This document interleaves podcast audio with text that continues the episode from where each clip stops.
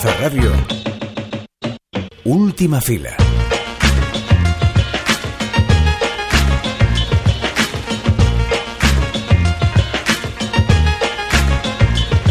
Pietro Marcelo, una de las voces más singulares del cine europeo, vuelve con un cuento para adultos, Scarlet. Fantasmas, el norte rural de Francia, música, magia y Louis Garrel. ¿Qué más le hace falta a esta película para romantizarla? En todo caso, nos intentaremos alejar de nuestras filias para hablar de ella como si no nos influyeran y fuera de carterera, más filias, Jean-Luc Godard, a quien salvamos de aquello conocido como cine francés. Un documental disponible en Filming repasa toda su carrera desde lo personal, desde lo político y sobre todo desde su posición siempre compleja ante la imagen y el cine. Esto es Última Fila, el programa de cine de Cultura Plaza y Plaza Podcast. Aquí estamos Álvaro de Vis, Clara Gorría y tú que nos estás escuchando. Acomódate que empezamos.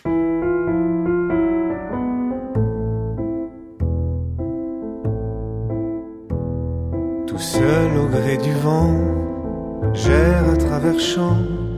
Y a dans ma tête comme un air de printemps.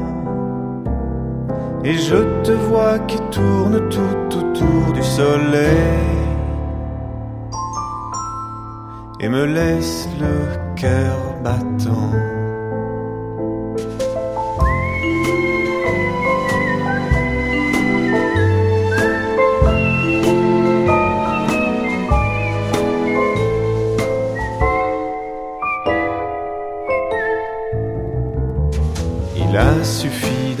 Canción que estáis escuchando, que está cantada y silbada nada más y nada menos que por eh, Luis Garrel, que además también protagoniza el cartel de la película en el que él está tumbado junto a una dama en un atardecer en un campito como de trigo, mm, que sinceramente para mí es una imagen de ensueño total. Em, os digo ya, os digo ya que el Lembol mm, no sale Luis Garrel hasta el minuto 59-43, que me lo apunte en una libreta, porque yo, si me haces toda una promo que es una película, como dices, protagonizada por Luis Garrel, y luego sale 15 minutos, pues ¿qué quieres que te diga? Yo simplemente aviso. No quiero decir que esta película...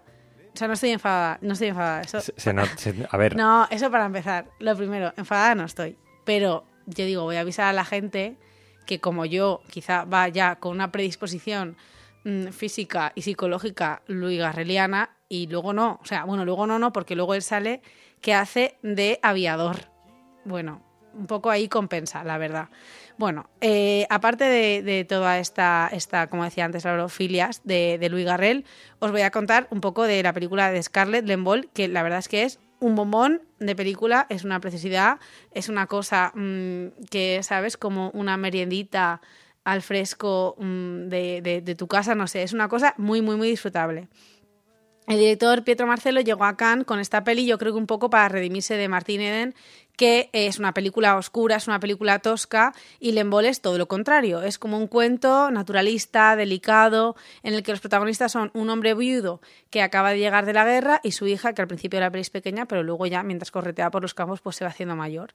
Él es un artesano de la madera, con un aspecto, la verdad es que es un hombre gigante, con una cara como entre ogro agradable, no sé si, si os hacéis esta imagen, pero de un, un, espectro muy, muy raro y muy grande, pero a la vez bastante adorable, con unas manos gigantes, que además la peli hace mucha incidencia en los planos de las manos, y es que él es artesano de la madera, y en la película sí que se transmite como ese amor, la paciencia, cómo va tratando eh, el material, y que la verdad es que hacen bastantes cosas en la película, pues más tires de barco, no sé, cosas de madera, que yo la verdad es que no soy muy experta, pero hay planos muy, muy bonitos que, que relajan mucho y que son preciosos, que él hace juguetes de madera unos globitos, unos avioncitos. Bueno, la verdad es que es, precioso como esas manos tan gigantes y la delicadeza de los juguetes, pues te hablan un poco de cómo es el personaje. Y entonces, bueno, él se va a la guerra y vuelve y tiene una hija como de unos tres años. Y la hija que es mm, una chica también como pues muy francesa que canta que toca el piano fantástica que corretea eh, se llama Juliette. Y bueno Juliette es una chica pues muy dulce muy guapa que no sé si habéis leído el libro de Hamnet pero es un poco esta idea de mujer como de de medio el campo, de las hierbas, que no sé qué, que te cura con un trozo de cacao, no sé, ¿sabes? Yo no soy, yo soy más de ibuprofeno. Pero ese tipo de, de mujer, que, que, lo digo con todo el amor, porque la verdad que en la película ella es adorable. De hecho, en el pueblo como que pues le llaman bruja, le tiran piedras típicas típicas cosas. Eh, resulta que el padre y la hija tienen una relación muy muy bonita, se apoyan mucho uno en el otro, pero no son muy bien acogidos en el pueblo y también habla la peli de esta relación que tienen con el pueblo, como su casa también está un poco alejada de, del núcleo, de lo normal, que eso no sé vosotros y vosotras estáis tan obsesionados con Calcoma, como Cante yo vaya a la montaña, o incluso, y no es que esté hablando de mí misma, con el agua, pero estas eh, historias no como de familias atípicas que tienen algo como medio mágico, medio especial, que les diferencia de como el pueblo llano, que va por ahí pues tirando piedras y, pegando palos a los burros, ¿sabes? Eh, pues lo que digo, es una peli como de ensueño, una peli preciosa, es romántica, eh, hay planos muy, muy poéticos de un barco rojo, porque es que la película además está basada en, en un libro que se llama El barco rojo y es que este libro es un cuento y la peli de verdad que es para pasar una tarde o un ratito mm, muy agradable y, yo agradezco ese tipo de películas. Así que pues nada, todo el mundo a ver el Embol y un poquito de Luis Garrel también, ¿qué quieres que te diga? Aunque sea muy poquito. Aunque sea muy poquito, pero que, vale, la pena. vale la pena, hombre, vale la pena.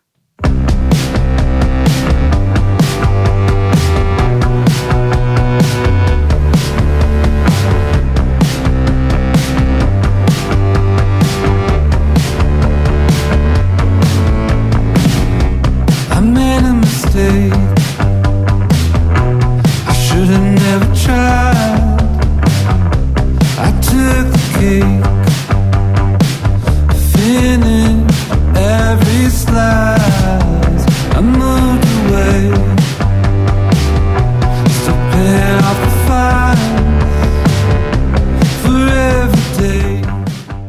de lo vasta que fue su vida y su obra, a pesar de ser uno de los nombres imprescindibles para entender lo poco que llevamos de historia del cine, qué difícil ha sido, por pensamiento, palabra, obra u omisión, hacer justicia al legado de Godard, ya sea por la asunción de su figura como genio por sus primeros pasos con la Nouvelle Vague, o por directamente cagarse en él desde una pretendida ignorancia.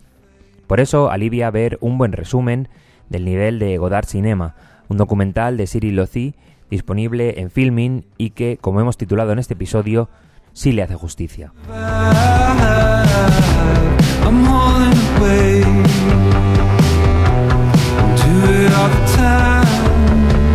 Le hace justicia porque se basa en sus películas, pero no solo en ellas. Le hace justicia porque las Talking Heads no esconden ni sus resquemores por su actitud difícil, ni la brillantez de su pensamiento, ni las razones que provocaron una cosa y la otra. Le hace justicia porque no esconde el maltrato caprichoso que ejerció ante algunas de las mujeres que le rodearon. Le hace justicia porque no infantiliza su radicalidad política. Y le hace justicia porque habla del cine, que es el reflejo en el que Godard no solamente hablaba de él, sino de cómo percibía los cambios en el mundo en el que vivía, el de la crucial segunda mitad del siglo XX, ya sean sociales o tecnológicos. El documental se divide en cinco episodios que divide perfectamente eh, las cinco etapas creativas del director francés. La primera de la Nouvelle Vague, en el que la efervescencia creativa partía de la urgencia por decir que en el cine quedaba mucho por hacer y que el cine clásico se estaba agotando. La segunda, la de su radicalización política, la de la etapa maoísta, la del distanciamiento a partir de mayo del 68 de sus coetáneos, la del borrado de su autoría. Una tercera etapa de experimentación formal, del Godard que entiende que el futuro pasa por el vídeo, por la televisión, y eso le permite seguir huyendo de la industria y de los cánones establecidos. La cuarta es la de su vuelta al cine en los 80 y su compleja relación que establece con sus colaboradores en el set de rodaje. Y la quinta es la de su legado, del que se desprende, de sus cintas, de sus aparatos. Hablamos del espectro de Godard, que ahora fallecido, cobra aún más sentido. Por el medio, alguna frase pretenciosa, pero sobre todo un buen resumen del pensamiento de Jean-Luc Godard. Por ejemplo, cuando dice que el 90% de las películas que se hacen en el mundo son americanas, poniendo el foco en el colonialismo no solo del territorio físico, sino también de la imaginación. O su voz quebrada que abre el documental diciendo, hace mucho que no participo en el sistema de distribución, así que no estoy donde creéis que estoy. Como con Cordelia y compartimos silencio. Ya no tengo el corazón en la boca. Yo ya no tengo el corazón en la boca. Una declaración que hace a una cámara doméstica de vídeo y que sirve para condensar en unos segundos cómo su lucidez también le dejó tener perspectiva sobre su propia obra. El Jean-Luc Godard al final de la escapada poco tiene que ver con el de sus últimos años de vida, aunque nos fascinen los dos y todos los que estuvieron en medio. Godard fallecido en septiembre de 2022, será por mucho tiempo historia viva del cine como autor, como desafío, como divulgador, como experimentador. Pocas personas encarnan como él la evidencia de que el cine ni está muerto ni está moribundo, En todo caso, falto de personas que lo hagan avanzar. También la evidencia de que la industria resta y la libertad suma. Y también que la figura indiscutible de genio tiene poco o ningún sentido. Y que no hace falta ni desmerecerle con biopics de brocha gorda, ni ponerle un altar inmaculado a quien también ha sido un misógino y un gilipollas.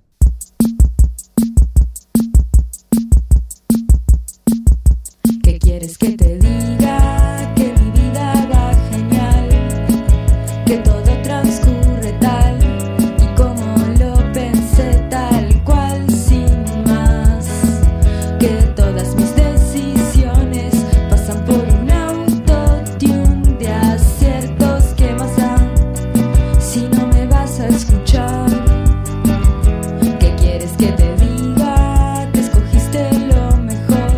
Hasta aquí el programa de, de hoy. Eh, la semana que viene, porque ya nos conocéis, la semana que viene eh, se estrena eh, 20.000 especies de abejas. Yo aún no me he recuperado, ¿sabes? Del año pasado y ya estamos otra vez. Sí, sí, a mí me pasó ya con Matria, fallas, con- claro, me pasó claro. con Matria decir, pero si es que hace dos programas estábamos aquí hablando de cuáles habían sido las... Sí. Tenemos muchas muchas ganas, eh, Eso me hablaremos de no, ¿eh? ella, sí hablaremos, hablaremos de ella Sí, a fondo y os diremos que es una de las películas de la temporada, como absolutamente todos los programas. Tiene pinta, tiene pinta. La de ¿eh? Pietro Marcelo, pues lo mismo. La de Pietro eh, Marcelo, bueno, la película de la temporadita. O sea, tampoco Exacto. vamos a decir la temporada. El, el documental de Godard, pues claro, también hay que. Todo tenéis que verlo. Nosotros eh, que eh, verlo, os ponemos ¿eh? deberes y eso que no nos gustan los profesores. En fin, hasta la semana que viene. Yo creía que lo que hacías